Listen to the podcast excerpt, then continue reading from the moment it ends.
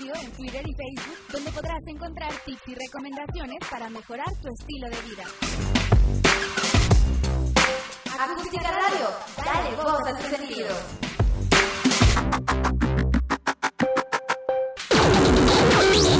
Las notas presentadas a continuación son responsabilidad de quien las presenta. Hey, hey, hey, hola, ¿qué tal? Bienvenidos. Qué bueno que nos acompañan en una emisión más de los conversatorios de Territorio Comanche. Mi nombre es Otto René Cáceres y hoy no soy el Millagas de la ciencia política, solo soy el doctor René Cáceres y me da mucho gusto tener en esta cabina a Luco inigualable de soldado de la locación, Rodrigo Pichardo. Rodrigo, bienvenido. Muchísimas gracias, doctor Cáceres, le agradezco, le agradezco. Y bienvenido, bienvenido. Él es el gemelo institucional de Mick Jagger para que toda la banda Comanche lo conozca.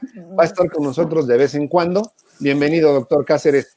Mis queridos Comanches, como siempre, un placer estar con ustedes. Como siempre, también tenemos muchísimo de qué hablar. Muchísimas gracias de nueva cuenta por escucharnos, por compartir y por darnos like a la página. Va jalando todo muy bien y es gracias a ustedes. Es correcto. Oye, y hoy el gemelo malo le da mucho gusto estar, por supuesto, en la mesa con Vanessa. Vanessa Rodas Rojas, bienvenida, ¿cómo estás?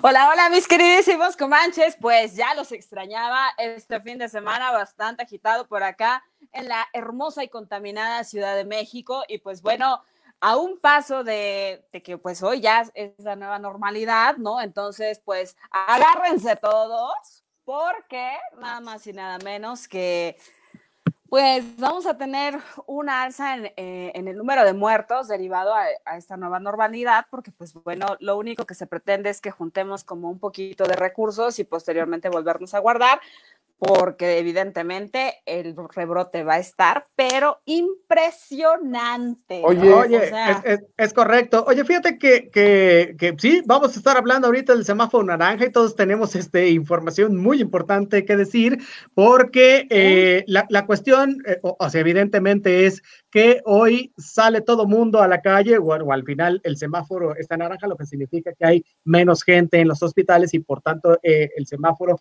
ha cambiado. ¿no? Y yo creo que aquí vale hacerse la pena dos preguntas. Una, si el gobierno lo hace bien o mal, ¿no? Y la otra pregunta que también me parece muy importante es qué vamos a hacer nosotros a partir de hoy. Es decir, vamos a salir corriendo este, a las calles a, a saludar a nuestros amigos y a nuestros seres queridos, vamos a hacer fiestas multitudinarias, no. si lo vamos a hacer, ¿por qué lo vamos a hacer? ¿No? O, o, o lo va, vamos a salir al semáforo naranja porque lo dice el gobierno, ¿no? O si somos así de obedientes o, o qué pasa, ¿no? O sea, yo entiendo que hubo gente que desobedeció este, las indicaciones y salió a propagar la enfermedad pues por todos lados, ¿no? Desde que se, se anunció lo de la pandemia, ¿no? Y hasta el día de hoy, ¿no? Y seguramente tendremos gente que va a estar llevando este, el virus de un lugar a otro, ¿no? Pero, este, supongo que cada quien se tiene que hacer responsable pues de lo, de lo que hacemos con nuestras vidas y sobre todo en este, en este nuevo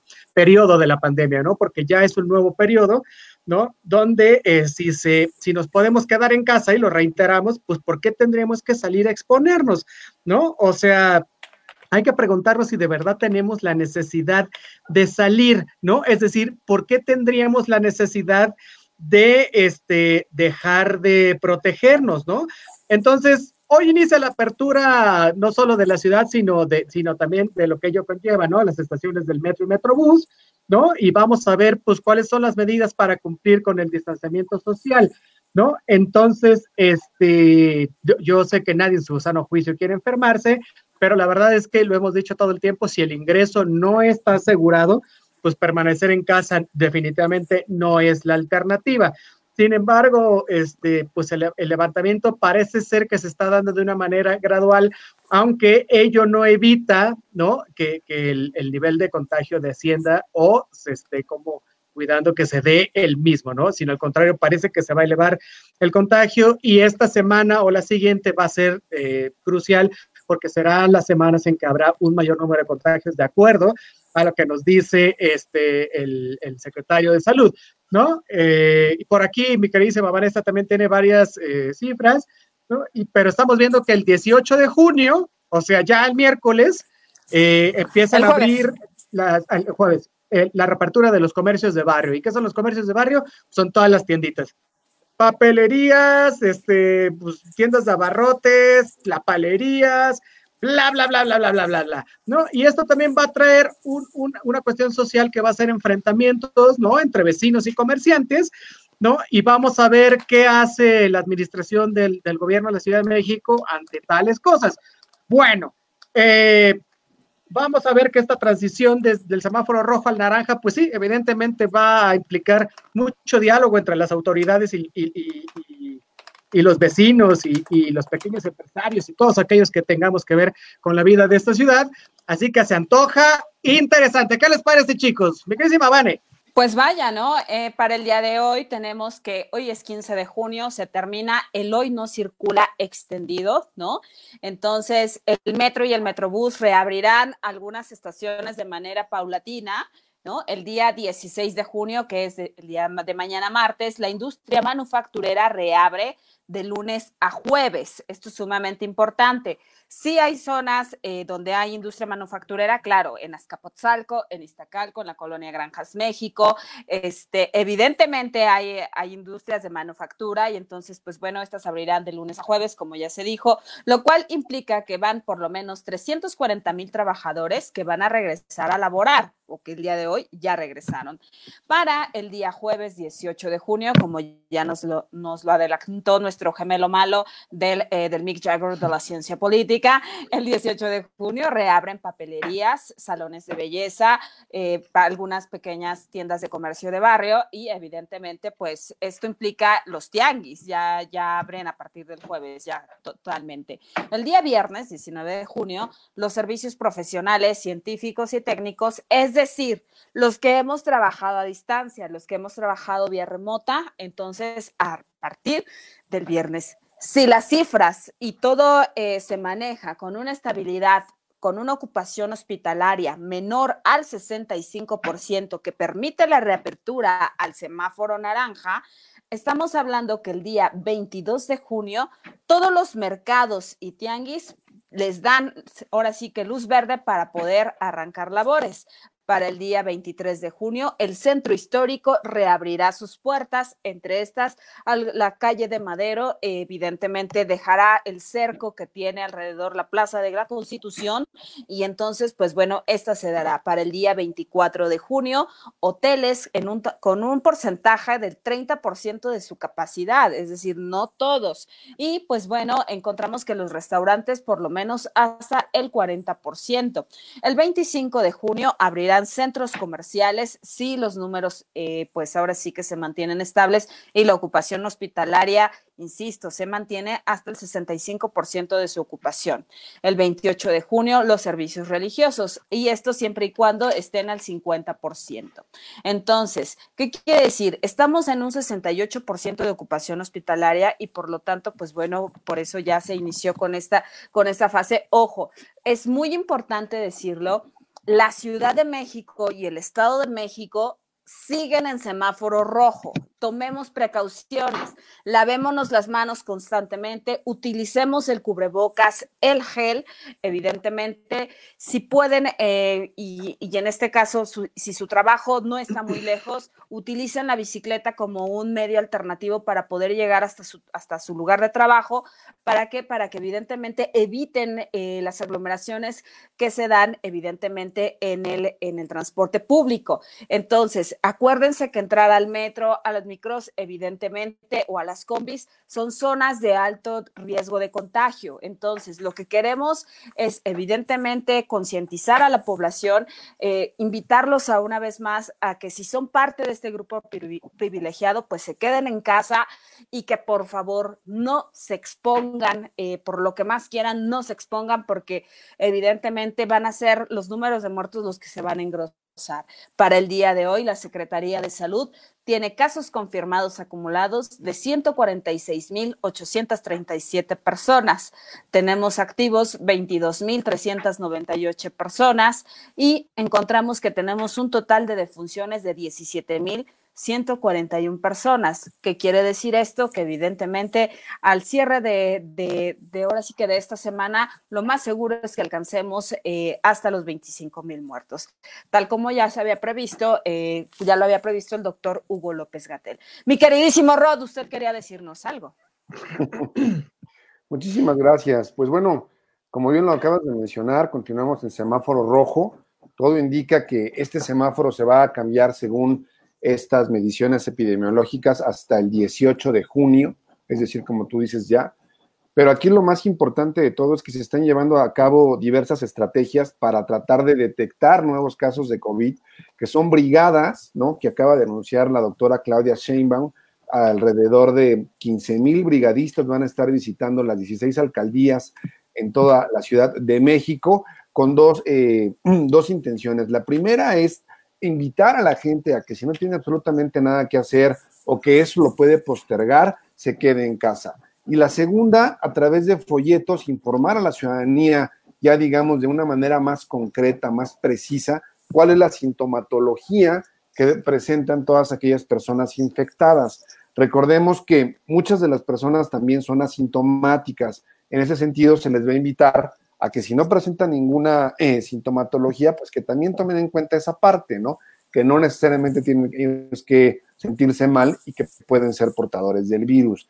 Y también se van a establecer estas redes denominadas redes de contagio, dentro de las cuales se va a ver cuáles han sido las personas que han estado cercanas a casos ya confirmados por COVID-19 y de esta manera tratar de ir cercando a la ciudadanía y tener una mayor detección y un mayor margen de maniobra para que las autoridades de, salud puedan actuar eh, de manera más pronta, ¿no? Eso por un lado. Por otro lado, también se van a hacer una prueba de 2.700, se, van se va a llegar a cabo, perdón, una estrategia de aplicación de 2.700 pruebas para detectar el virus dentro de la ciudadanía.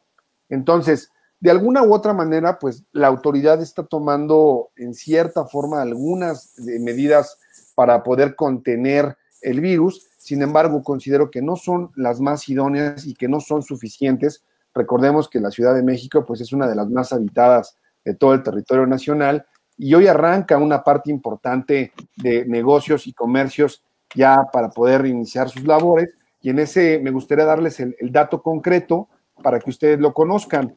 El día de hoy se incorporan a la actividad 340 mil trabajadores y 45.927 comercios. Y, un, y disculpen, el semáforo rojo va a cambiar hasta el 22 de junio, no el 18, es decir, la siguiente semana. Corrijo el dato. Entonces, si nosotros tomamos en consideración la cantidad de gente que se está incorporando ya a la economía, yo no diré que se está reactivando solo la economía, sino se está reactivando el virus, porque le vamos a dar mucho mayor margen de contagio porque inevitablemente va a haber momentos de aglomeración, sobre todo por la irresponsabilidad de la, de la ciudadanía. Y aquí lo más, eh, lo que cabe destacar es que las propias autoridades están conscientes que esto va a ocurrir y su mayor excusa es que la, em, ¿cómo, ¿cómo se llama? La ocupación hospitalaria se encuentra en capacidad o tiene la capacidad para poder absorber los contagios que se van a venir dando, eh, porque ya están conscientes que va a haber contagios y ellos dicen que están de alguna manera previendo esa ocupación hospitalaria, lo cual es, es grave, ¿no? Es verdaderamente grave porque a la par de todas estas brigadas y estos folletos informativos, lo que se debía de haber contenido en mayor medida era la actividad económica o llevarla a cabo de una manera diferente, ¿no? Que fuera incluso a través de una eh, sanción administrativa, que realmente se llevaran a cabo estas medidas de sana distancia dentro de todos los locales y todos los comercios que hoy se reactivan. Dudo que la señora que va a abrir la, el supuesto de quesadillas o la tiendita de la esquina o quien va a abrir la estética tenga como estas medidas muy bien establecidas y que la gente sobre todo las lleve a cabo. Porque la gente, lejos de estar en pánico, la gente se está relajando. Y eso es lo más peligroso de todo esto. La gente cree que vamos de salida cuando por el contrario, estamos justamente atravesando la etapa más peligrosa de contagio y la gente no lo ve así. Y desgraciadamente, pues un tache también para el gobierno federal, que evidentemente no está haciendo bien las cosas, ¿no? Por el contrario, Es el propio presidente el que en sus mañaneras dice que pues tenemos que arrancar y tenemos que salir y que pues casi casi primero Dios no nos va a pasar nada, ¿no? Eso es lo más peligroso de todo esto. Es correcto. Oye, lo habíamos este, eh, platicado ya en, en, otros programas, ¿no? De del, eh, la situación que se está viviendo actualmente en, en, la Ciudad de México y bueno, es súper preocupante que esto vaya así porque... Mi queridísimo René, por ahí tiene problemas el técnicos. gemelo malvado ¿no? se fue, el gemelo malvado se fue. Lejos de, de disminuir la cifra Oye. René, la, este, a, la, a, la, a, la, a la pandemia. Ahí estoy. te, te Me fui un segundo. Fuiste, te fuiste, entra- o sea, arrancaste y ya estás cerrando. Entonces, no sé si No, si nos puedes repetir, favor. increíble, ¿no? O- Porque ok, ok. No, no, nada más está rápido. Sí, era, era esto, ¿no? Nada más decir que, que no, no nos hemos preparado a conciencia este, para llevar a cabo lo que requiere la pandemia, ¿no? Bien lo dicen ustedes, pues vamos a salir como, como gorda en tobogán, nos vamos a aventar, ¿no? No hay una cultura de la prevención, ¿no? Y entonces, bueno, pues esperemos que esa- que la cifra de contagios no aumente, aunque parece ser que todo será, este, pues diferente, ¿no? O sea, sí habrá una curva de contagios más alta y esperemos que no haya un rebrote también tan fuerte De nuevo te fuiste, mi queridísimo Sí. René, de nuevo te fuiste, mi querido- Ahora eres el que está siendo boicoteado por tu gemelo. Oye, tu gemelo Oye, sí, boicoteando. Me, me, me está boicoteando exactamente. Yo no, no, no, no, no entiendo, no entiendo. Es el gemelo malvado, ¿por qué te quitas la barba? Es el, es el género malvado, es correcto. Es, es que eso es lo que no debes de hacer, ¿no? Es como Sansón, ahí radica el conocimiento, hermano. Es correcto, es como un poco como Sansón, pero con la, con la barba, ¿verdad? Tú, aquí es conocimiento con la barba, para él era la fuerza en el cabello, favor. ¿no? Es correcto. Oye, tenemos saludos, dice Julio Mata Montiel. Saludos, Vanessa. Ay, Dice- Julio, un abrazo, te mando un abrazo muy grande. Mariana Rivera, saludos desde Tehuacán, Puebla. Saludos hasta Tehuacán. Saludos hasta Saludos, Puebla. Puebla, hasta muchas gracias. Puebla. Oye, ¿qué Fernando Campos. tradicional de en Puebla, ¿cómo se llaman estas? Perdón, me acordé cuando fui allá a Puebla.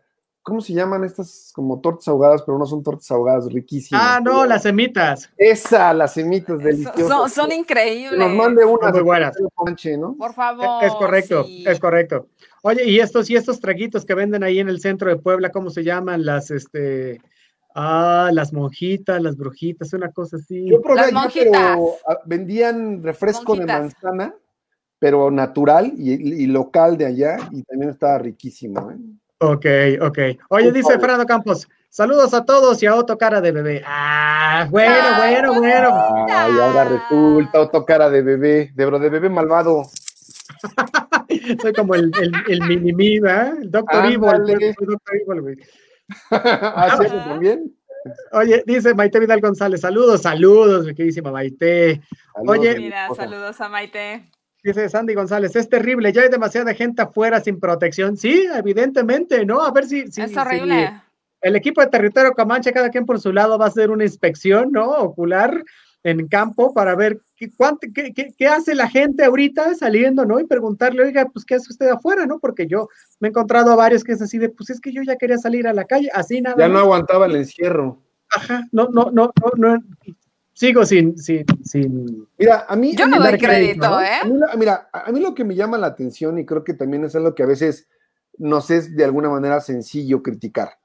Yo he estado pensando de cierta manera, porque tengo vecinos de la tercera edad que no se entretienen en la computadora, no se entretienen en el celular, se aburren ya de tanta televisión y no sé, muchos de ellos ya tienen problemas incluso de la vista como para que digas, pues bueno, tomen un buen libro y entreténganse. La realidad es que también depende muchas veces que esa gente sí tiene la posibilidad de quedarse en casa, pero tienen ya no tan solo aburrimiento, sino ya una cuestión de estrés del que nos ha hablado René, ya alguna, alguna circunstancia que realmente los pone en una situación de tensión y en este momento al creer tontamente que ya estamos en una etapa de relajación, la gente sale como cuando llevan a los chamacos a, Acapulco, ¿no? Se, se avientan corriendo hacia la playa cuando apenas están tocando, estás estacionado el carro y ya están bajando los chamacos. Así veo yo a la gente y lo, lo, lo, lo grave de todo esto, y lo hemos venido diciendo aquí en Territorio Comanche, ok, entendemos que la gente tiene que chambear, que la gente tiene que salir, que la gente tiene que volver a la actividad, pero mientras no haya estas medidas de contención llevadas a cabo de manera personal, asumiendo la responsabilidad ciudadana, pues al rato no vas a tener, mira, te lo juro, ¿eh? Ni qué chambear, ni qué comer, ni qué preocuparte, brother. Así, así te la Es correcto. Va, va, va, a estar súper difícil. Bueno, pues esperemos que, que, que, esto no se dé. Pero así como esto nos, nos sorprende, bueno, pues también el, el presidente nos sorprendió este fin de semana. ¿Por qué el decálogo? Exacto, porque presentó un decálogo de buenas intenciones y a mí me parece un, un, una especie como de, de los diez mandamientos, ¿no? Que al, algún dios enojado, como, el, como, el, como el gemelo malvado, pues le mandó en unas tablillas, ¿no? Y, y pues son, son diez intenciones, ¿no? Que, que pues ya no sabe uno cómo tomarlas, ¿no? Si, si como la, las ocurrencias del, del, líder, ¿no? O como 10 eh, pasos a seguir que nos pueden llevar hacia una mejor vida, modernidad, en fin, ¿no? Oye, ¿lo tienes ahí el decálogo a la mano? Sí, para sí, por lo supuesto. Aquí lo tengo y lo vamos, este, y lo vamos a, a analizar, ¿no? Entonces, este, Dios, bueno. no, no, no es AMLO, no, no es Dios. Hay, hay, hay, un par de cosas que, que, que, no habla el decálogo, por ejemplo, y ahorita la vamos a ver, porque no se habla de una sana distancia, ni del uso de cubrebocas, ni de las camas con respiradores, ni de los compromisos del Estado con los trabajadores de la salud. Es decir, este es, es, es, es un decálogo que no habla de básicamente nada, sino de, de este como estado de bienestar que el, que, el, que el presidente ha estado como muy insistente en ello, ¿no? En esto de medir la felicidad y bla, bla, bla, ¿no?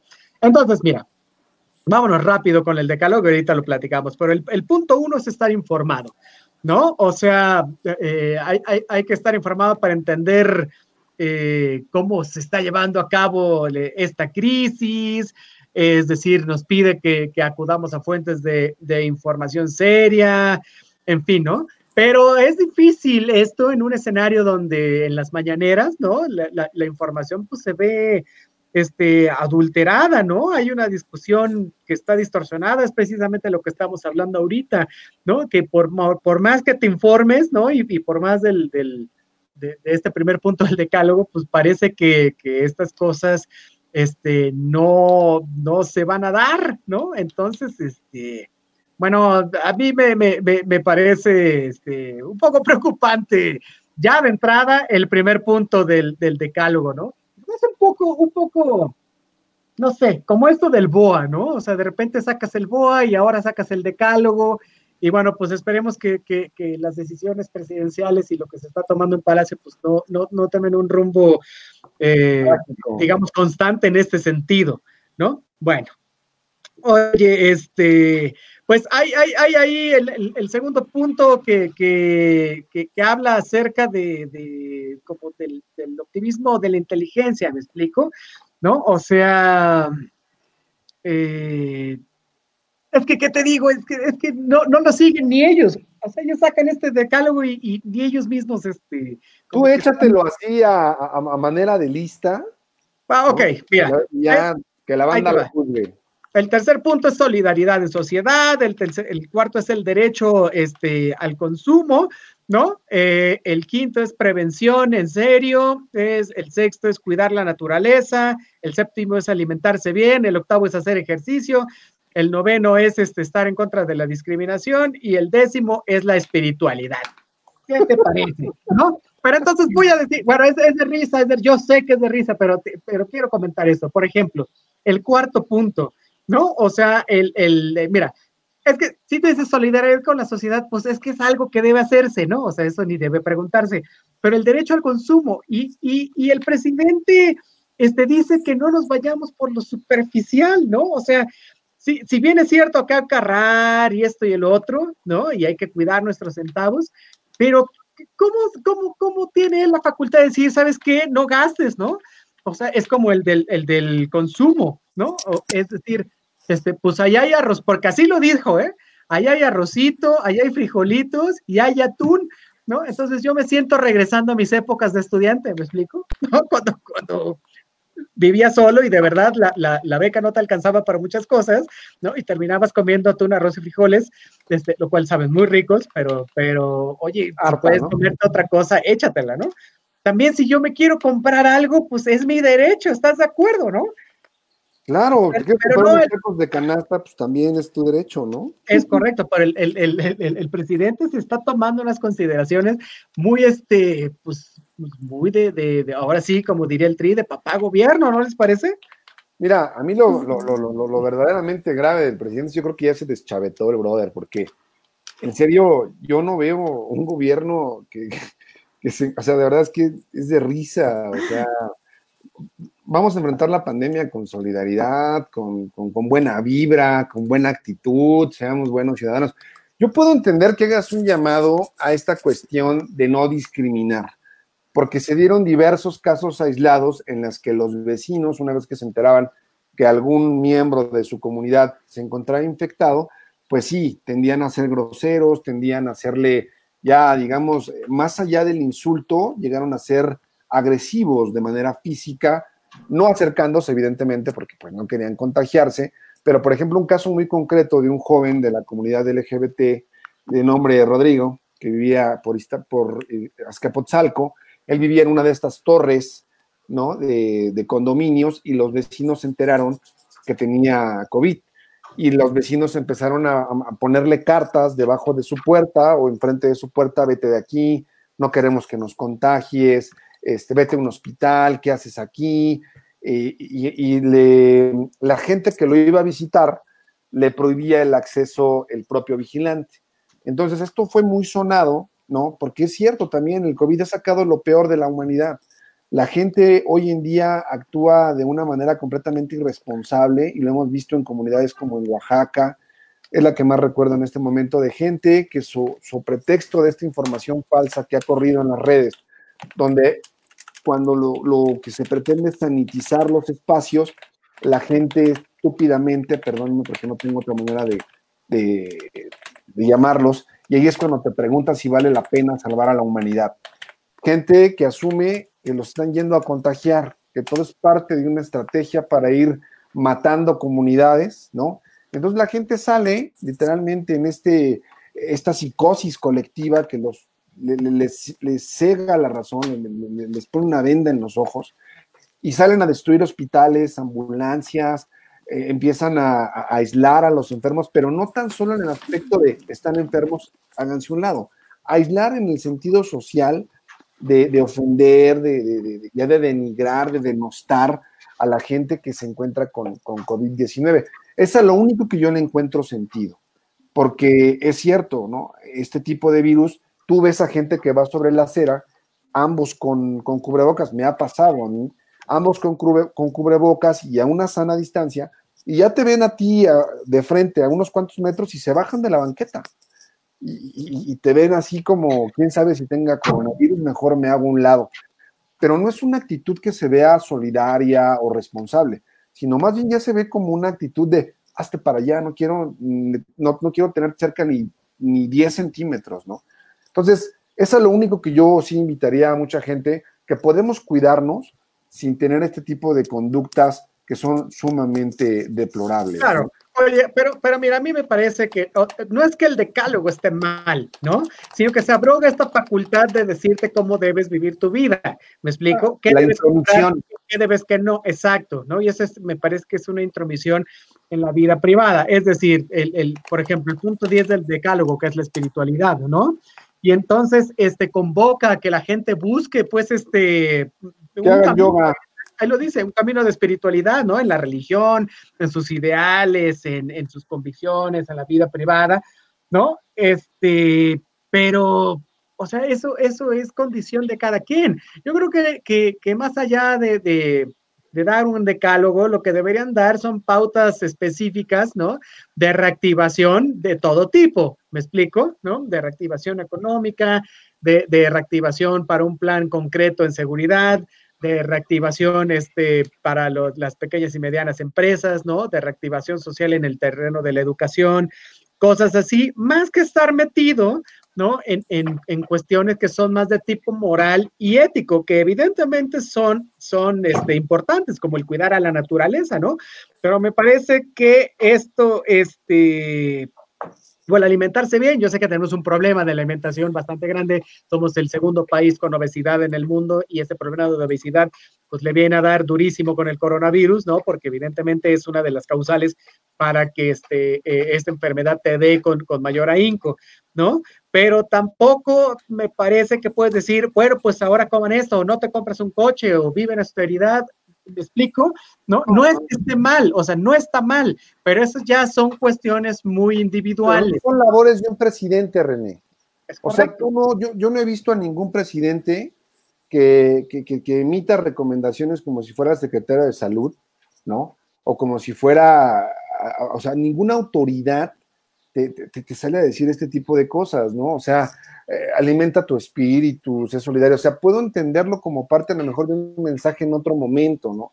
Pero creo que al contrario es risible justamente por la situación que atravesamos como país, por el colapso económico, por el colapso en el ámbito laboral, porque estamos siendo bastante tontos como país para enfrentar una pandemia como esta y que definitivamente creo que tú lo que esperas del gobierno son estrategias concretas y no una intromisión directa por parte del Estado en asuntos que le competen de manera individual a cada uno de los ciudadanos.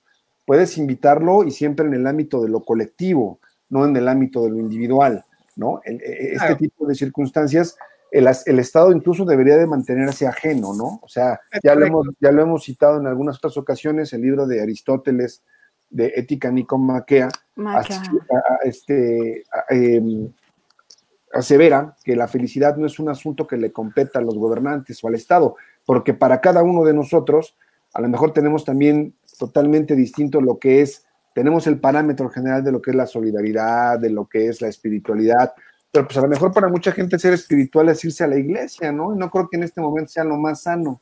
Para mucha gente a lo mejor espiritualidad es irse a hacer yoga. Entonces, cada concepto pues puede tener diferentes connotaciones, ¿no? Sí, a mí, mira, a mí me parece que el verdadero problema de este decálogo, ya lo, acabo de decir, ¿no? no, no, no, son, son las actitudes, y tú lo decías, ¿no? Las actitudes cada vez como más extrañas y erráticas del, del presidente, ¿no? Que, que podríamos pensar que están como alejadas, ¿no? De, de, la realidad, pero también de la ciencia, ¿no? O sea, de la técnica, de los datos que están ahí, ¿no? Y, también un poco del, sentido común, y bien lo dijiste ahorita, y, me parece muy importante, ¿no? De su verdadera obligación como líder de, gobierno y de Estado, es decir, eh, eh, gobernar, lo, sabemos de, cuño, o sea, no es este, no es aventarse, no es armonear, pues, ¿no? O sea, es, es proteger, ¿no? Es proteger. No es moralizar, es, es, es apoyar, pues, ¿me, explico? No es aconsejar, por supuesto, puedes, puedes si, si quieres, ¿no? Pero no es su, su, su papel. No es él, él, debe conducir a todo el país y a la diversidad ¿no? Que, que, que, que, lo acompaña, ¿no? O sea, la complejidad, a la desigualdad que se vive, ¿no? Por la pandemia y por muchas cosas, ¿no? Pero este, eh, yo creo que es que este, este, este, decálogo, mira, lo dice López Obrador, pero mira, es un decálogo que bien lo pudo haber escrito Gaby Vargas o Miguel Ángel Cornejo, ¿no? O incluso Bárbara del Regil, ahora que están muy de moda, ¿no? Y no es por hacerlos menos, sino porque ellos se dedican a hacer esas cosas, ¿no? A ellos les sale muy bien esto de, de dar consejos, de la espiritualidad, de, ¿no? Del, del, del apoyo, en fin, ¿no? Pero no te lo esperarías, pues, de, de, cabecita de algodón, aunque parece que ahora ya nos podemos esperar este todo. Conste que, que, que, no es burlarse de él, ¿no? Pero pues dicen por ahí, se ponen de apechito, como yo cortándome la barba, pues él también con el con, con esto del decálogo, ¿no? Entonces, este, yo, esperaría que, en el futuro no se diga que, teníamos un líder que no se dio a, respetar, sobre todo en tiempos tan duros y difíciles como los que estamos viviendo este, ahorita, ¿no? O sea, porque pues está bueno estos 10 puntos que son de muy buenas intenciones, ¿no? Pero, pero pues no se va, aún a pesar de estas 10 buenas intenciones, no evita ¿no? Este, los contagios y no evita los muertos y no evita el declive económico. Entonces, este... Es como si fueras al médico, ¿no? Y te dijera el doctor, mire, usted se va a aliviar si es espiritual, si hace yoga, si o sea, a ver, dame un medicamento, me estoy muriendo, ¿no? O sea, yo no dudo que la actitud pues tiene mucho que ver, pero yo necesito que usted conforme a los conocimientos que ya tiene y el estudio de la enfermedad, pues me diga cómo la voy a afrontar y cómo me voy a sanar, no que me venga a dar consejos de moral y, y, cuestiones muy personales, ¿no? Y ese es el error del López Obrador, ¿no? Es correcto. Oye, tenemos un montón de, de, de, comentarios al respecto. Dice Sandy González, he visto ya reuniones en la calle de cuates incluso tomando cerveza. bueno, yo, yo, aquí donde vivo es, es, pan diario, ¿eh? O sea, yo los he visto todo el tiempo, conste, ¿eh? En Iztapalapa, que es el lugar donde más contagios hay, y, la gente de verdad, pues eh, algunas sí, algunas no, este, agarran este, la onda. Pero a partir de hoy, que no te sorprenda, ¿no? Que haya un montón de reuniones, ¿no? Y, y, y se reanuden las, las, las, tan esperadas banqueteras, ¿no? Que, yo creo que es correcto. Oye, dice Zeus Galindo, el decálogo hippie, jajaja, bueno, pues esta vez. Ojalá fuera hippie. Te digo, ojalá fuera hippie, sí, exacto, pues solo son este, buenas intenciones que, que, bueno, pues ahí se quedan, ¿no? Oye, dice Agustín Arevalo Valencia, son 10 consejos de evangelización hacia una utopía. Mira, mira qué buena frase se aventó Agustín Arevalo Valencia. Sí, sí, sí, sí, completamente de acuerdo. Es, es, correcto. Dice Aarón Alberta Rojas Quintero, saludos a la reina Rojas. Ah, bueno, ah, saludos. A mí se me hace que por ahí hay algo, ¿eh? Bueno, ya, ya, ya está, ya está fuera de, de foco, ya, Aaroncito. Oye, dice, dice el mismo Arón, saludos, mi Rod. No, bueno, bueno, está bien. ya, después de, ya después de Valencia, ya, gracias. Un saludo. Dice Arturo Carrasco, y ese niño genio que ocupa el lugar de René, ¿quién es? Es el hermano malvado del, del Mick Jagger de la ciencia política, ahora este... El doctor Cáceres. El, doctor Cáceres, es correcto, es correcto. Oye, dice Zeus Galindo, tengo una duda, ¿por qué Otto se quitó la barba? Ja, ja, ja. Eh, es un cambio, un cambio. una apuesta, pero no nos quiere decir. Hombre, hombre, es, la, la, de la ciencia política. Le voy a competir a ese otro politólogo francés, una cosa así que, que, que también sale en revistas. Bueno, oye, dice Aarón Alberto Rojas Quintero, saludos, Mix. ¡Sí! ¡Sí! Mi primer saludo, muchas gracias. Ahí está. Aarón. Ahí está. Okay, para que no digan que no lo quieren, ¿eh? Oye, dice y sin barba, ¿eh? Conste. Dice Zeus Galindo, los diez mandamientos de nuestro señor Amloquillo, jajaja, ja, ja. pues sí. ah, ah, ah, enloquecido. Ah, Primero el boa, luego los diez mandamientos. Al rato va a salir un báculo. ¿Verdad? Lo que te digo, ya se deschavetó. Dios mío. Oye, dice Pablo Bautista. Sí, sí, dice Pablo Bautista. Saludos, Vanessa Rojas. No me pierdo este programa. Me encanta el análisis que realizan. Oye, muchísimas Saludos, mi queridísimo Pablo. Un abrazo. Oye, está súper bien. Oye, dice este eh, Arturo Carrasco, también dijo que un par de zapatos, con un par de zapatos la haces. El niño René tiene razón. Es una burla este decálogo, como también lo es el decir que para cuidarse del COVID-19 no hay que mentir ni engañar.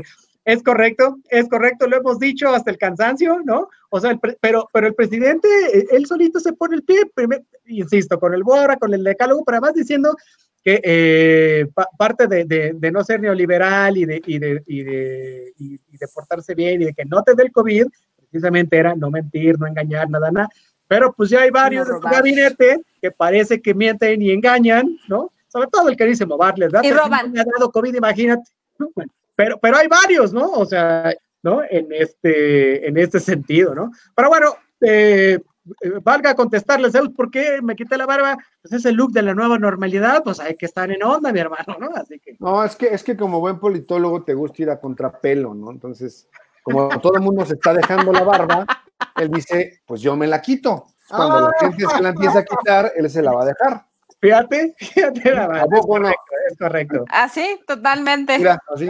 La verdad es que todos los avantes son lampiños y dije, bueno, ¿y yo por qué no? Quiero ser solidario. La del rock, entonces, bueno. Pues, También me uno, ¿no? Y no me va mal, mírame, mírame. Chulada de cabrón. Bueno, oye. Eso se llama amor propio, Comanches.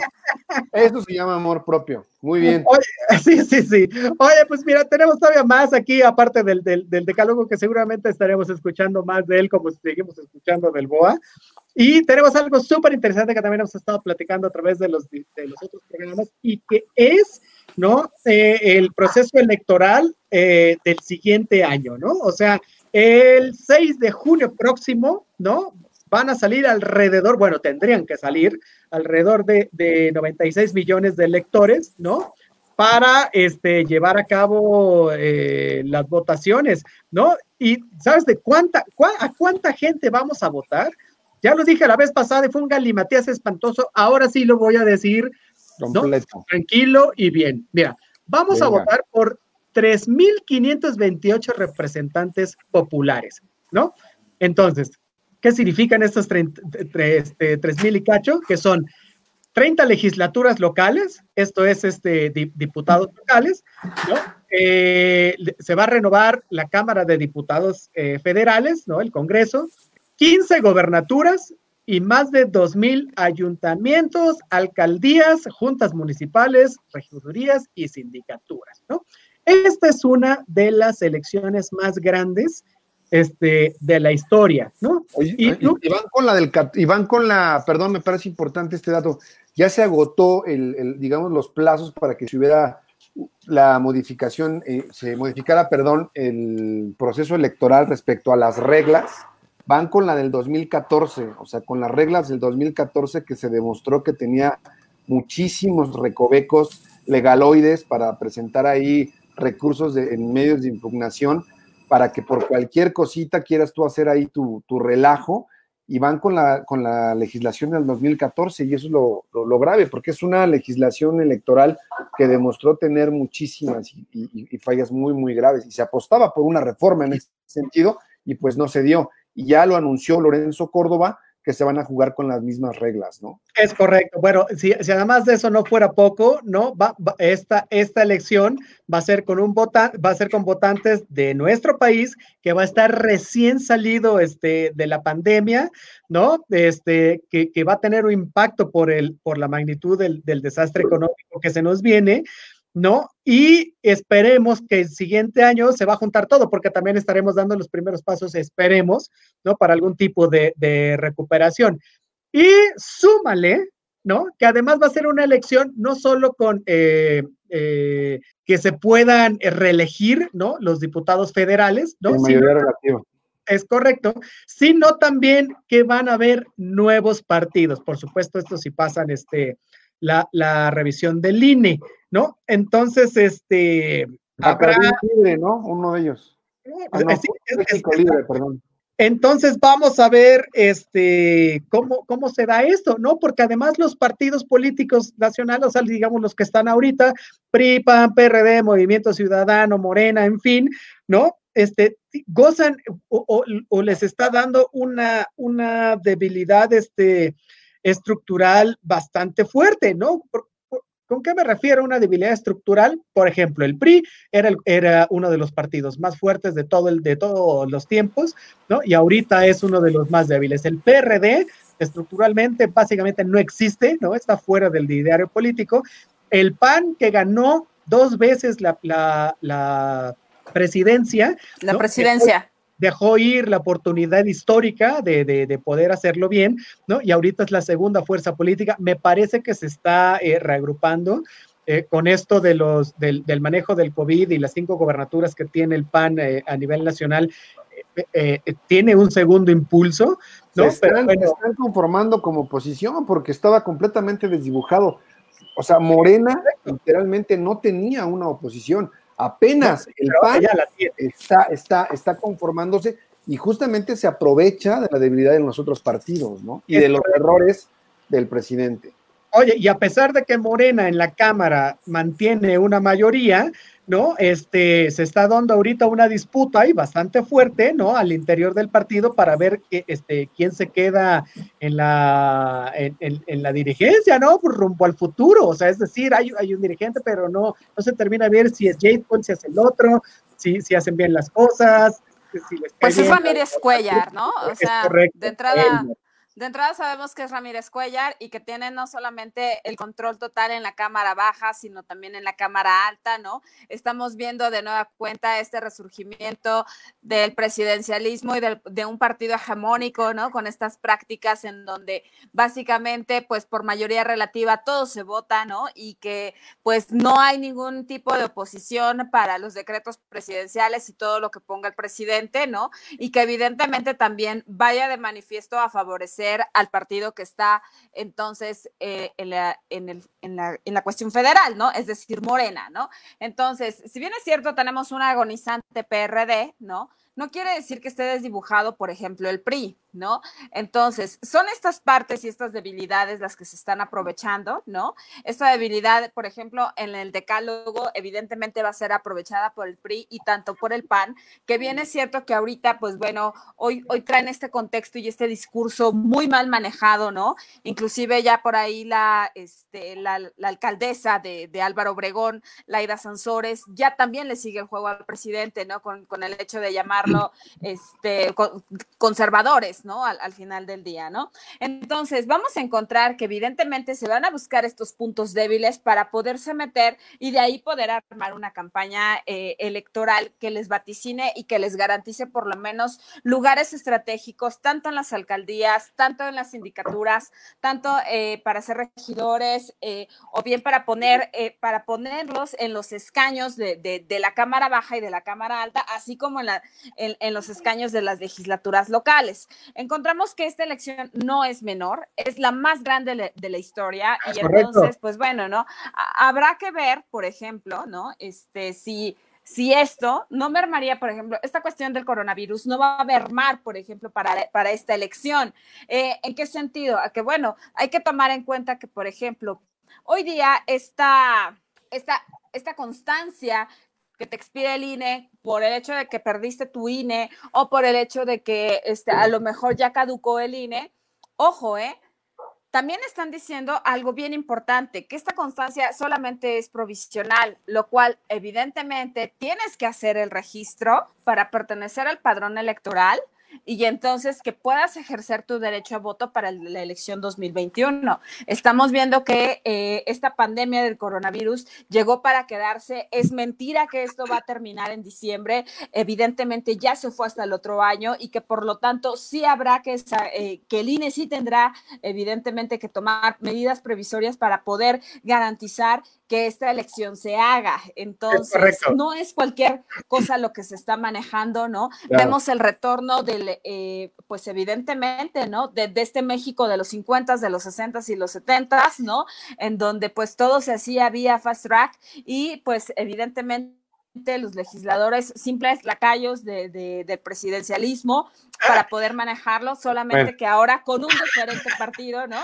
Ahora ya no, ya no va a ser el PRI, sino pues ahora es Morena, pero es la misma gata, nada más que revolcada. Oye, y recordemos que claro. están un sinfín de priistas hasta el tope ahí en Morena. Entonces, Pero simplemente qué, puro gato pardismo, ¿no? Mi querísima ¿qué te parece que, o sea, entiendo que hay un montón de, de, de, de, de periodistas, sí, porque lo salvó Obrador y bajo el manto de Obrador claro. todo el mundo está, ya, está ya disculpado. Pero hay un montón, pero no nomás son ellos, o sea, hay, hay, yo me refería mucho al, al, a lo que pasa por fuera, o sea, es evidente que Morena tiene también un, un, conflicto interno, ¿no? Pero por fuera, o sea, hay un montón de gente que está en contra, ¿no? De las políticas del gobierno, porque, y la gente no sabe quiénes son, ¿no? Pues ahí hay un montón de organismos civiles, partidos políticos, gobernadores, gremios empresariales, hay intelectuales, este, académicos, artistas, hasta representantes de la iglesia, ¿no? O sea, para, para que bajo este, reglas totalmente democráticas, ¿no? Y legales, eh, se pueda cambiar la dirección eh, y el rumbo que está tomando este, este país, ¿no? Entonces, este, por ahí se, se dice que eh, en, en, entre muchos de todos los que acabo de decir, hay, hay 158 cardenales, por ejemplo, ¿no? Arzobispos y obispos que, que, están a disgusto con esto. ¿Y quién te dice, aunque no puedan incidir en política, que a través de los de los este, de, de la participación en el púlpito, en fin, este, no puedan eh, dar incidir, una recomendación que pueda hacer? Van a incidir, ¿no? por supuesto. Y también los organismos empresariales van, están empezando a meter su cuchara bastante grande, no solo con los candidatos de algunos partidos, ¿no? sino ellos mismos proponiéndose como candidatos, ¿no? Y esto es una, una cuestión bastante interesante, ¿no? Porque cambia un poco este, este modelo, ¿no? O retoma también aquel, ¿no? Donde, por ejemplo, Fox, ¿no? Que era un empresario, se volvió político, ¿no? Y entonces, este, como que esto le reditúa, pues, al, al, al grupo empresarial, como en su momento pasó, este, con el buen Chente, ¿no? Entonces, eh, pues ya sabemos, ¿no? y lo acaban de decir ustedes dos, PAN, PRI, PRD, Movimiento Ciudadano y México Libre están en, en, en, en pláticas, ¿no? O sea, para, para hacer algo para asociar. Bueno, primero México Libre tiene Mira, que yo, yo claro, ¿no? Pero, pero Ahí no sí tengo está mal. ¿no? A ver. O sea, ahí sí siento, por ejemplo, con el hecho de, de, lo que está pasando en el movimiento ciudadano y esa guerra declarada que tiene Enrique Alfaro contra el gobierno federal, ¿no? En el momento en que se dijo desde que las protestas eh, por la muerte, por el asesinato de, de, Giovanni López, pues venían orquestadas de manera directa desde la Ciudad de México y pertenecían básicamente a las filas, evidentemente, de Morena. Eh, sin duda es algo eh, es un argumento poco válido, evidentemente, ¿no? Quienes, eh, quienes conocemos de esta parte. Sin embargo, puede, puede causar un poco de ruido eh, en el electorado, ¿no? Entonces, lo importante es, ahora sí que, aprovechando el decálogo de, el decálogo hippie que por ahí ya mencionaban este, nuestros compañeros este, de Avante, pues bueno, hay que, hay que ver esta parte, ¿no? Uno, informarse bien, saber qué es lo que está proponiendo ese legislador por el que vas a votar, saber eh, quiénes son los legisladores de tu distrito, quiénes van a regir entonces, ¿no?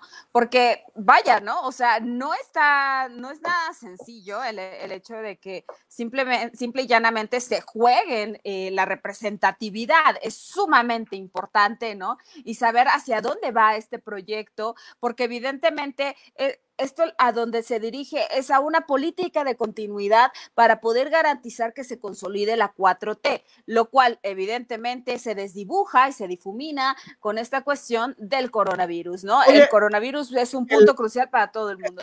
Dime. el, programa pasado estábamos platicando acerca de que íbamos a aventar eh, y íbamos a platicar acerca de este eh, como golpeteo que se ha tenido entre el Faro y, López Obrador. Y en un segundito vamos a eso, pero vamos a terminar esto de eh, las elecciones. Me querísimo Rod, porque tú estás muy metido en el Congreso y tú sabes de primera mano lo que sucede ahí. ¿Cómo ves el panorama electoral bajo lo que ya se ha puesto aquí en la mesa? Pues mira, justamente ya sabemos que Morena, desgraciadamente, aunque el presidente no vaya a estar en la boleta, el desgaste que ha venido sufriendo de manera reiterada ante las malas decisiones que está emprendiendo el gobierno federal, ante el fracaso de la toma de dirección ante una pandemia, no pone tan solo en mano al presidente. Desgraciadamente, pues es un efecto también de carro completo en el sentido que está perjudicando de manera directa a quienes ocupan otros cargos dentro del gobierno federal y dentro de las alcaldías y dentro de las diferentes gobernaturas, y es decir, en cualquier espacio donde se encuentre Morena,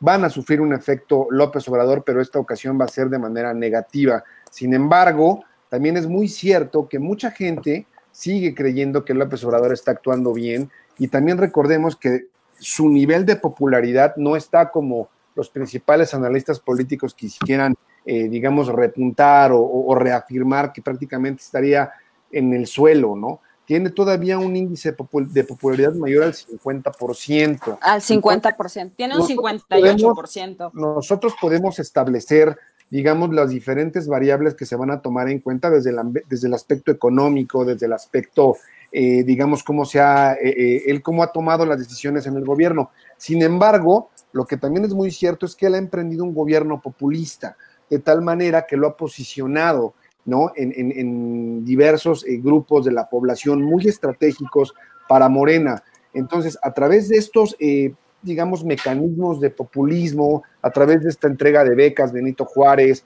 a través de todos estos programas sociales que se han venido llevando a cabo, recordemos que tenemos un, un sistema electoral pues que se ejerce a través del voto del ciudadano, ¿no? Entonces, nosotros a lo mejor lo podemos analizar de diferente manera y podemos tomar en cuenta que va a tener bemoles desde, va, a tener como ataques del ámbito empresarial, ataques de diversos intelectuales, pero muchas veces cuando la gente se obsesiona, cuando la gente cree que el presidente está tomando buenas decisiones, van a volver a votar por él.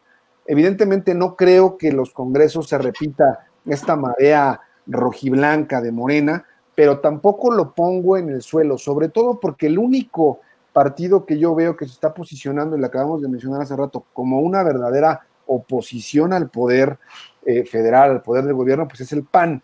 Eh, vienen todos los demás partidos vienen muy desgastados. Si acaso habría que ver qué papel va a tener estos dos nuevos partidos, uno ligado y este formado por Felipe Calderón, ¿no? Que seguramente le queda poner salud este, Bacardí libre, pero dijeron, no, no, no, si no lo podemos poner, va con México libre, libre, y además, este, como profesor de Derecho, yo creo que uno de sus, este, eh, parte de su declaración de principios es derecho es sin coca y sin limón, así como sin hielo, ¿no? también va el otro partido que está ligado al Vester Gordillo. Entonces, estos dos partidos están jalando gente justamente del PRI, del PRD, los que están muy desencantados de Morena, y yo creo que tienen amplias posibilidades de pues, tener algún triunfo en su primera elección. Entonces, tampoco veo en el suelo a Morena, sí lo veo con un desgaste, sí lo veo con un nivel importante a la baja en los congresos, pero tampoco lo veo tirado. Y ha habido legisladores que sin desmarcarse de manera institucional reconocen los errores del presidente y eso también los posiciona de una manera distinta. Entonces, Morena, Morena, a pesar de todo, no, no lo veo en el suelo, ¿eh? Lo veo en una pelea. El, el, el, un legislador de Movimiento Ciudadano, por cierto, se pasó a Morena, ¿no? Y con ello le, va a permitir hacer este. Eh, ¿Cómo, cómo? Efectivamente, le dio la mayoría eh, ah, en el Senado, ¿no? Exacto, y entonces le va a poder hacer un periodo extraordinario para sacar un montón de cosas que ya estaremos platicando por aquí. Pero bueno, tenemos un montón de saludos, dice Yayo Álvarez. Jaja, eso dolió, no, no, pues no sé de qué, pero supongo que cara de niño. Oye, este, dolió que, este, que, que, todos sean lampiños en Avante y que ah, pues ahora para, para, para tú te quedaste este, ya. Sí, están chavos, están chavos. Dice Karen García, el Doctor Evil dejó de tener este título automáticamente cuando se quitó la barba. Por, eso hoy soy el hermano malvado del Mick Jagger de la ciencia. doctor Cáceres. Oye, dice Pepe Rodríguez, saludos, es un gusto leerlos, hombres, saludos para nosotros que, que, que nos puedas ver, muchísimas gracias. Dice, ya Muchas gracias quitarte la barba generó más rating, Otto. Felicidades, nos sorprendiste que, que, sigas mi ejemplo del cara de niño. Oye, bueno, pues uno rejuvenece, uno rejuvenece. Ojalá nos dé más rating, oye, está, está increíble. Dice Pepe Rodríguez, sobre todo escucharlos, perdón, escucharlos. No, pues sí, sí, bueno, leerlos y escucharlos, por supuesto. Pues gracias. Si estás pendiente de la página de Territorio Comanche, pues también nos estás leyendo, así que. Es correcto. Un saludo a Pepe Rodríguez. por favor. Dice Jorge Alberto Soria Pineda, saludos con Manche, saludos, mi queridísimo Jorge Alberto Soria Pineda, ya desde los rumbos de la Jusco. Oye, nos dice Juan González, se ha demostrado que las segundas oleadas son peligrosas y más fuertes que el primer golpe. Ahí está China, por ejemplo, son patitas.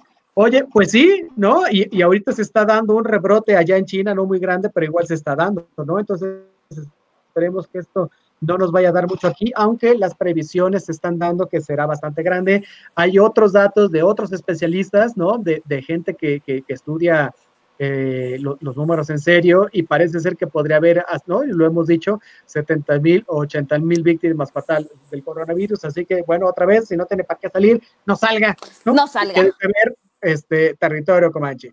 Eh, ahora sí, vámonos rápido para acabar el programa. Nada más algo que, algo que se me olvidó y que me parece también importante que forma parte de estas estrategias de contención o de prevención del coronavirus es que se van a entregar eh, unos, unos aparatejos que se llaman oxímetros, ¿no? Que van a estar también dentro de estas brigadas que se van a, que van a estar visitando a la, a la, ciudadanía y les van a entregar estos aparatos que se llaman oxímetros, cerca de 2.000 oxímetros. Los oxímetros. Y al mismo tiempo se van a capacitar a los médicos de diferentes farmacias. Ya sabes que estas farmacias tienen su consultorio donde muchas veces la consulta es gratuita. También se van a hacer entrega de estos aparatos a algunos de estos médicos y también se les va a, capacitar en su uso, ¿no? Entonces ya son tres por lo menos medidas que se están tomando a cabo aquí en la Ciudad de México. Es, es, correcto. Oye, ahora sí, vamos a, cerrar el programa con una reflexión de cada quien hablando acerca de lo del faro. Ya tendremos tiempo de hacer esto que les hemos prometido, ¿no? De hacer una mesa eh, de análisis más, más tipo este, ponencia y discusión, ¿no? Que, que aquí, porque el, espacio es un poco más reducido. Pero, este, mira, vamos a, plantearlo rápido y cada quien se avienta un, un ratito. Es decir, eh, a mí me parece que, Alfaro y López Obrador, eh, los dos este, les gusta hacerse eh, las víctimas. O sea, tienen mucho en común ellos, y voy a decir porque les, gusta este, hacerse las víctimas. Me parece que a veces tienden, a, tienden hacia el autoritarismo, pero también tienden este, a, la, a, la, a la polarización, ¿no? Este, les gusta mucho esto de ser el más popular y el más querido, ¿no? Pero me parece también que tienen un, un, poco de ego y consta que no es, no es para denostarlos, ¿no? Pero, pero se, ven, se ven en las páginas de la historia antes de, de escribirlas. ¿A qué me refiero a, a esto, no? Este, cada uno quiere transformar la, la, vida pública este, del país, ¿no? Una lo quiere hacer del, del tamaño este tipo de la independencia, la reforma o la revolución, tan es así que por eso dice que esta es la cuarta este, transformación. Y no porque el pueblo lo pida, sino porque él lo quiere, porque él decidió que iba a ser así, ¿no? Entonces yo creo que eso es lo que necesita el, el, el presidente para estar en los altares de la patria, ¿no? Ahora, del otro lado, Alfaro, ¿no? plantea una refundación del Estado de Jalisco, ¿no? Es decir, que él quiere una nueva constitución y no porque el Estado de Jalisco lo necesite, ¿no? O sea, no hay nadie, yo no veo a nadie en, las calles de Jalisco pidiendo una refundación, ¿no? Pero sí veo un gobernante, ¿no? Que quiere pasar a la historia, este, no como un buen gobernador, sino como el que refundó el Estado, ¿no? Aunque nadie sepa para qué lo quiere hacer, ¿no? Pero si algo tienen claro los dos, me parece, ¿no? Es que, este, pues pues los dos son tremendamente víctimas del, populismo, ¿no? Entonces, me parece que van, digo, para hacerlo rápido y no tardarnos tanto, ¿no? Este, los dos siguen hablando de que tienen un montón de enemigos, del cochinero que les dejaron a los dos, ¿no? Y de lo mal que estaba todo, ¿no? Como si no lo supiéramos. La verdad es que eh, más que enfrascarse en lo que estaba pasando antes, deberá enfrascarse en lo que está pasando ahorita. Esto para no entrar entre si hicieron bien o no este, en, las manifestaciones, para si hicieron o no reprimiendo gente, es verdad, No, vamos a hablarlo de manera este, políticamente más que operativamente, aunque es importante también la otra parte, ¿no? Pero me parece que ambos, ¿no? No lo están haciendo de la manera en que eh, se les se les plantea, ¿no? Y como lo exigió, lo exige el pueblo democráticamente. Mi Rod, vas. Pues mira, aquí justamente lo, curioso es que también Alfaro acusa a López Obrador de tener infiltrados, ¿no? En una manifestación que hubo allá el jueves por la muerte de Giovanni López y que bueno, él matiza ya de alguna manera sus declaraciones y dice que él está seguro que López Obrador es un agente de bien, pero que gente de su partido sí está infiltrada dentro de su movimiento. Entonces, aquí lo, curioso de, de, Alfaro, que como bien lo mencionas, sí es un represor, o sea, eso no lo podemos de alguna u otra forma negar. Él está, hay mucha gente que ha dicho, es que lo de Giovanni López no lo mandó a hacer el, gobernador. No, el asunto está en la postura y en las declaraciones que dan cuenta de cuál es su política y de cuál es la manera en la que él pretende ejercer su gobierno, ¿no? Y es, aquí no vamos a permitir, incluso hubo un comunicado en, en la televisión de allá, en la televisión jalisciense, donde él otorga el perdón a todos los chicos que fueron acusados por daños en propiedad, eh, bueno, no ajena, sino propiedad pública a los eh, diferentes recintos eh, legislativos allá en el estado de Jalisco y que, bueno, estaban, estaban enfrentando ya un proceso penal y él, a modo de demostrar que es un gobernante benévolo, va y retira las acusaciones y estos chicos salen libres, pero advierte que es la última, es la primera y la última vez que el gobierno actúa de manera, eh, digamos, consciente para evitar más benevolente para evitar más disturbios, pero que no va a volver a permitir que el estado de Jalisco se encuentre en un estado de vulnerabilidad y se va a actuar con todo el peso de la ley. O sea, es, como bien lo menciona Vanessa, como bien lo hemos dicho aquí, trata de ser un, un gobernador de, miren, soy benévolo, soy bueno, pero también marco los límites. Este, este presidente, también está, este gobernador acusa al presidente y pues también a lo mejor esta parte de decir que hay un complot en su contra y que él es bueno y que todos los medios de comunicación lo están atacando sin fundamento. Entonces yo creo que el papel de Alfaro requiere de un análisis un poquito más minucioso, como bien lo menciona René, pero en, en lo personal hay que dejar muy claro, efectivamente, el gobernador no mandó a golpear a Giovanni López, pero aquí lo que se puso de cuenta es la actuación posterior al que hubo para manifestarse en contra de la brutalidad policíaca que también se ejerce aquí en nuestro país y la manera en la que él se expresó de Giovanni López cuando una vez le preguntaron que qué opinaba al respecto y dijo, bueno, pues habrá que investigar quién era Giovanni López, ¿no? Como dando esta duda de a lo ah. mejor no era quien es, ¿no? Un trabajador de la construcción y a lo mejor los policías actuaron bien, ¿no? como tratando de matizar la actuación de los. De justificar. A lo mejor era narco, Giovanni, ¿no? En una de estas sale. Oye, este, mi queridísima Vane. Pues vaya, ¿no? Este, ahora sí que se ha venido diciendo desde emisiones anteriores, ¿no? Estas manifestaciones del día 5 de junio por el asesinato brutal de Giovanni López, pues bueno, dieron cuenta de algo bien importante, ¿no? Eh, policías en, ahora sí que reprimiendo a la población vestidos de civil, evidentemente eh, con camionetas sin placas, eh, agrediendo también a la prensa, a todos los manifestantes, a todo aquel que se, le, se les ocurriera básicamente pues estar cerca de estas manifestaciones y con índices de desaparición forzada de estos 26 jóvenes que posteriormente eh, pues fueron considerados de alta peligrosidad al grado de llevarlos a Puente Grande, ¿no? Entonces, eso te habla entonces de una mano dura, de una mano tremenda, represora de parte de quien gobierna Jalisco, ¿no? Y entonces ya te dice mucho, ¿no? Porque pues esto a qué te suena, ¿no? El hecho de que sean policías que, que, que, iban encapuchados para empezar, ¿no? Este, de, de, policías que iban, este, ahora sí que a golpear manifestantes, a reprimir, porque por encima de todo también ya estaban en la primera línea aquellos policías que, que sí portaban el uniforme con unas, eh, con unas enmiendas tan graves con el hecho de decirles los, los vamos a matar, ¿no? Entonces, eh, evidentemente, ¿no? Eh, te, habla de una falta de tacto, ¿no? De saber manejar las cosas. Evidentemente no es benevolencia de parte de, de Enrique Alfaro. Respondió así y soltar a estos jóvenes que, que reprimió, que, que, golpeó, que atemorizó, que, que evidentemente torturaron porque fueron torturados y con índices de desaparición forzada porque los perdieron y todo esto. Eso te habla de una magnitud de usar toda la fuerza del Estado en contra de aquel que se atreva a disentir en contra de las acciones del gobernador. Entonces, Oye, eso, eso suena, pues, no, vaya, no vaya usted a Jalisco, ¿no? Porque se la va a pasar bastante. Oye, nada más, nada más algo, algo que me gustaría de, es que es de alguna manera desmarcarme ver, dígale, un poco. De, de, nada más, no, yo no justifico este, los actos de los actos vandálicos. Eso es lo único.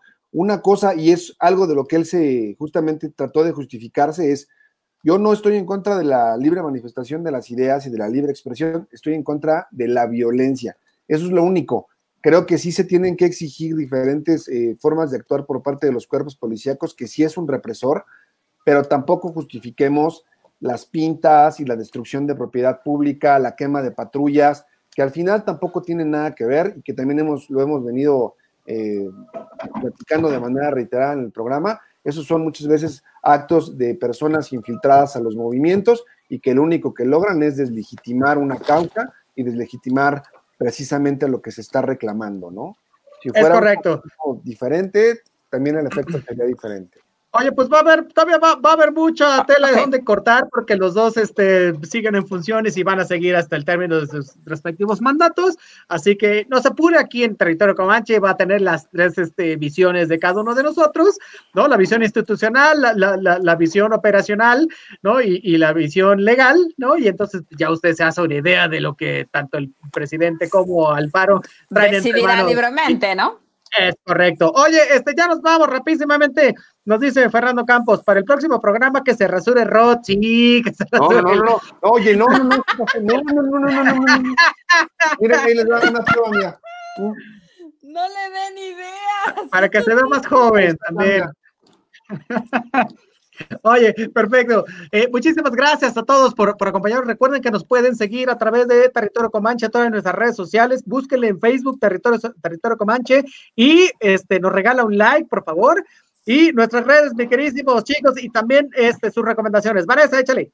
Pues bueno, bueno, a mí me encuentran en Facebook como arroba Vanessa Rojas, en Instagram me encuentran como Vanessa-Hernández-Rojas, en Twitter me encuentran como Vans y pues bueno, la recomendación para, para este día, la verdad es que pues esta es la semana de, de, los papás, ¿no? Porque el domingo es el Día del Padre y entonces, pues hoy es lunes, entonces algo más amable. Estuve encontrando, encontré por ahí una película que yo creo que ya vieron y si no, pues vuelvan a ver, que se llama eh, Milagro en la celda 7. Entonces, pues para festejar a los papás en esta semana y todo, es una historia bastante conmovedora. Entonces, pues, he ahí la recomendación, mi queridísimo Rod Pichardo. ¿Qué tiene usted por ahí? Mi queridísima Vanessa, pues yo lo que los invito es a ser responsables, los invito a tomar todas las precauciones necesarias, a que tengamos esta responsabilidad ciudadana, a que no pretendamos que llegue Claudia Sheinbaum y nos ponga el cubrebocas, ¿no?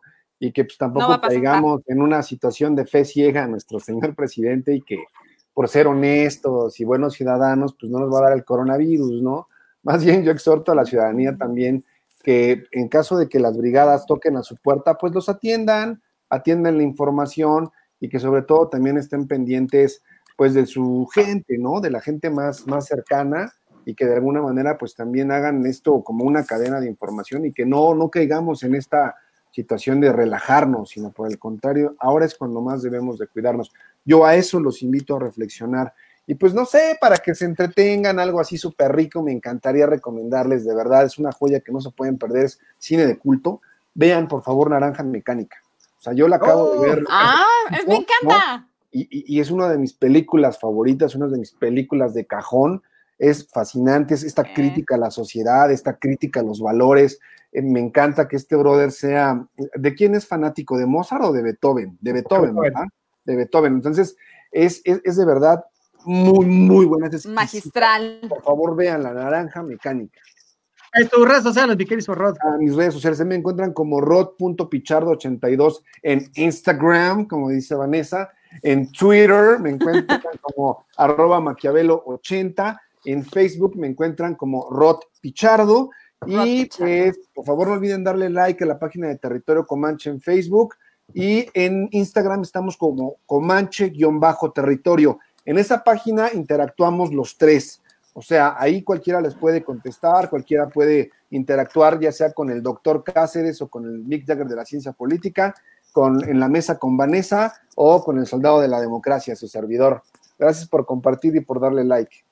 Es correcto, yo les voy a dar mis redes sociales que son las más sencillas de todas, es Otorrene Cáceres con doble T y esa ahí me encuentran en todos lados, ¿no? Y este, yo les voy a recomendar igual del, del, del magnífico este, Stanley Kubrick, les voy a recomendar que vean Harry Lyndon, ¿no? Se me hace una obra de arte y para mí se me hace la mejor película que hizo Kubrick. Es, es, una de las menos conocidas, pero es de las mejores. Bueno, ahí se lo dejo, Barry Lyndon, para que este, se divierta de aquí al miércoles. Nos vemos el siguiente miércoles aquí, por supuesto, a través del, de, la, eh, del, de, de, los micrófonos de Acústica Radio, Territorio Comanche, los conversatorios, el mejor programa de análisis político de México y el mundo mundial. Muchísimas gracias. Nos vemos el siguiente miércoles de 2 a 3 de la tarde. Bye bye. Adiós.